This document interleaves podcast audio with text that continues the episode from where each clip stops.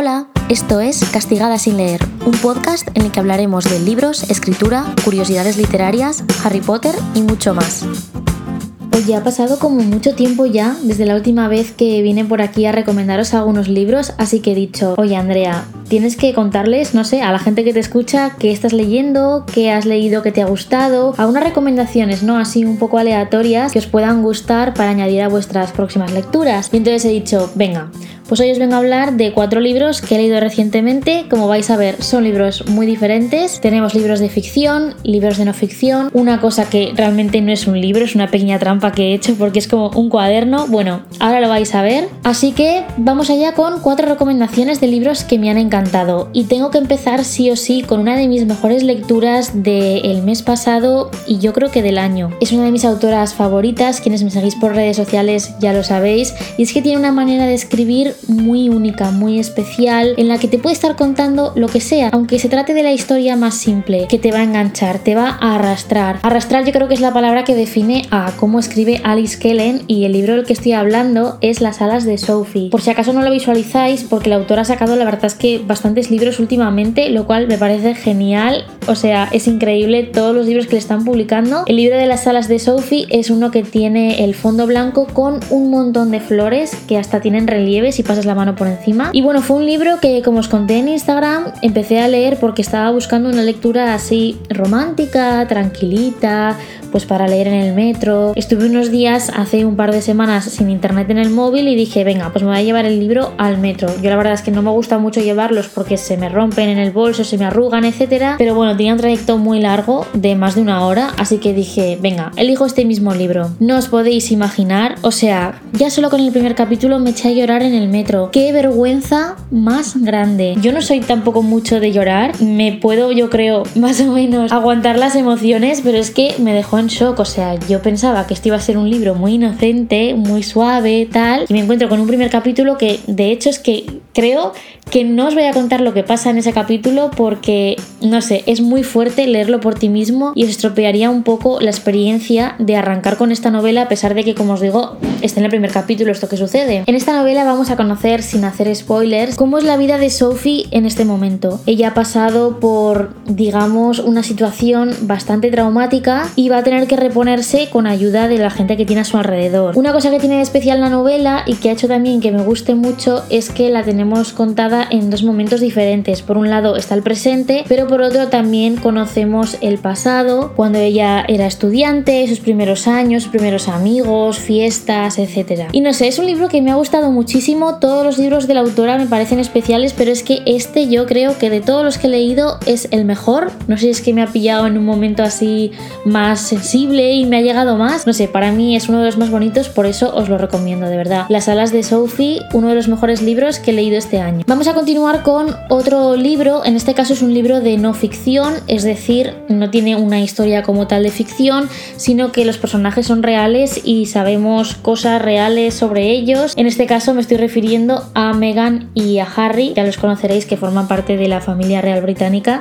El libro se llama justo así, Meghan y Harry. Y lo que tenemos es un poco la historia de ellos dos después de esa liberación que, se llama en el libro, ¿no? De hecho creo que el subtítulo es como liberados o en libertad algo así, bueno, pero el, libro se llama Meghan y Harry y nos cuenta un poco cómo ha sido todos esos años en los que han estado tan metidos dentro de todos los asuntos de la familia real británica, luego cuando se han ido separando, etcétera. Vale, ¿qué es lo que pasa con este libro que lo hace tan especial y que también hace que a mí me guste? Es que tiene un salseo especial detrás, ¿vale? Y es que lo que pasó con esta novela, bueno, con este libro, es que la pareja habló con un periodista que era amigo suyo y le fue pasando toda la información. El periodista escribió el libro junto con ayuda de otra persona, si no me equivoco. Y cuando lo terminó, pues yo supongo, obviamente, que por temas legales, ese libro mm, alguien de la familia o de ellos dos, bueno, ellos dos no lo sé, pero algún trabajador suyo lo volvería a leer para asegurarse de que todo estaba conforme. Bueno, pues no se sabe muy bien qué fue lo que pasó, pero cuando el libro salió a la venta, resulta que los dos dijeron que había algunas cosas, algunas afirmaciones incluidos en ese libro que eran falsas, que no eran exactamente así Entonces, la polémica está servida, no sabemos qué afirmaciones son esas, pero creo que si la leéis, aquí no voy a hacer ningún juicio de valor, pero creo que si lo leéis y estáis más o menos enterados de toda esta historia y todos los salseos, vais a poder detectarlos enseguida. Es un libro interesante que aporta cosas nuevas. A mí es que me encanta todo el tema de la familia real británica, de Diana, toda esta historia. He visto un montón de documentales y cuando vi que se publicaba este libro, pues dije, lo tengo que leer. Y además en la parte central del libro incluye algunas fotografías a todo color que son muy chulas. Dicho esto, vamos a pasar con la tercera recomendación y aquí es donde viene la trampa que os dije y es que no es un libro como tal, es un cuaderno, pero da igual, es para amantes de la lectura y es que de verdad que es uno de mis nuevos descubrimientos. Yo sabía que esto existía, de hecho tuve uno hace un montón de años, pero no me terminaba de convencer y ahora que he encontrado este, es que de verdad es mm, lo más bonito que he visto nunca, tanto para regalártelo a ti como para regalarlo a otra persona que sea muy lectora. Es un cuaderno que se llama Cuaderno de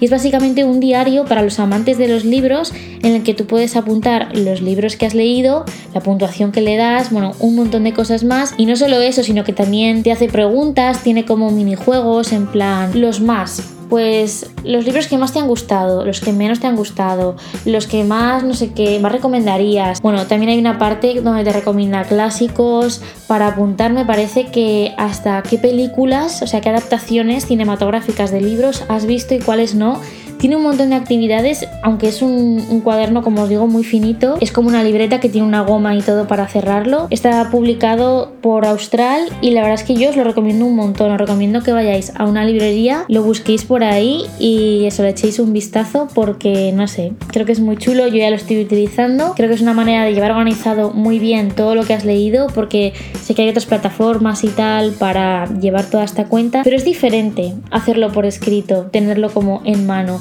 Por eso me gusta tanto. Así que ahí va la tercera recomendación.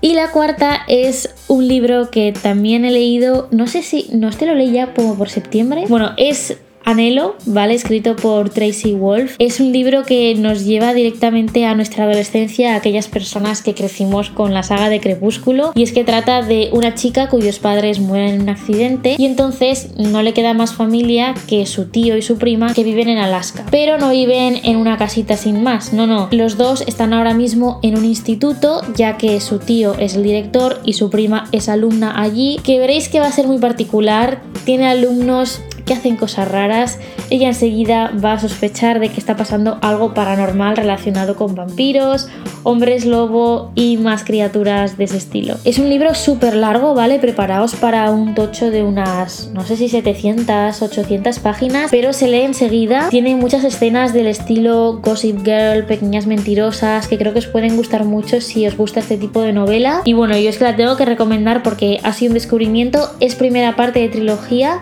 la segunda se va a publicar próximamente y la tercera, que yo sepa, la autora la está terminando de escribir ahora mismo. Entonces no sé cuánto tardará, pero también la tendremos. Y hasta aquí las cuatro recomendaciones de hoy. Espero que os hayan interesado mucho. No sé si ya conocíais alguna o no. Y nada, yo me despido hasta un próximo episodio. Os recuerdo que podéis seguir a la cuenta oficial de Castigada sin leer en Instagram, que se llama igual, arroba castigada sin leer. Y a mí me tenéis en mi cuenta personal en arroba Andreo Rowling. Muchos besos y hasta la semana que viene. Adiós.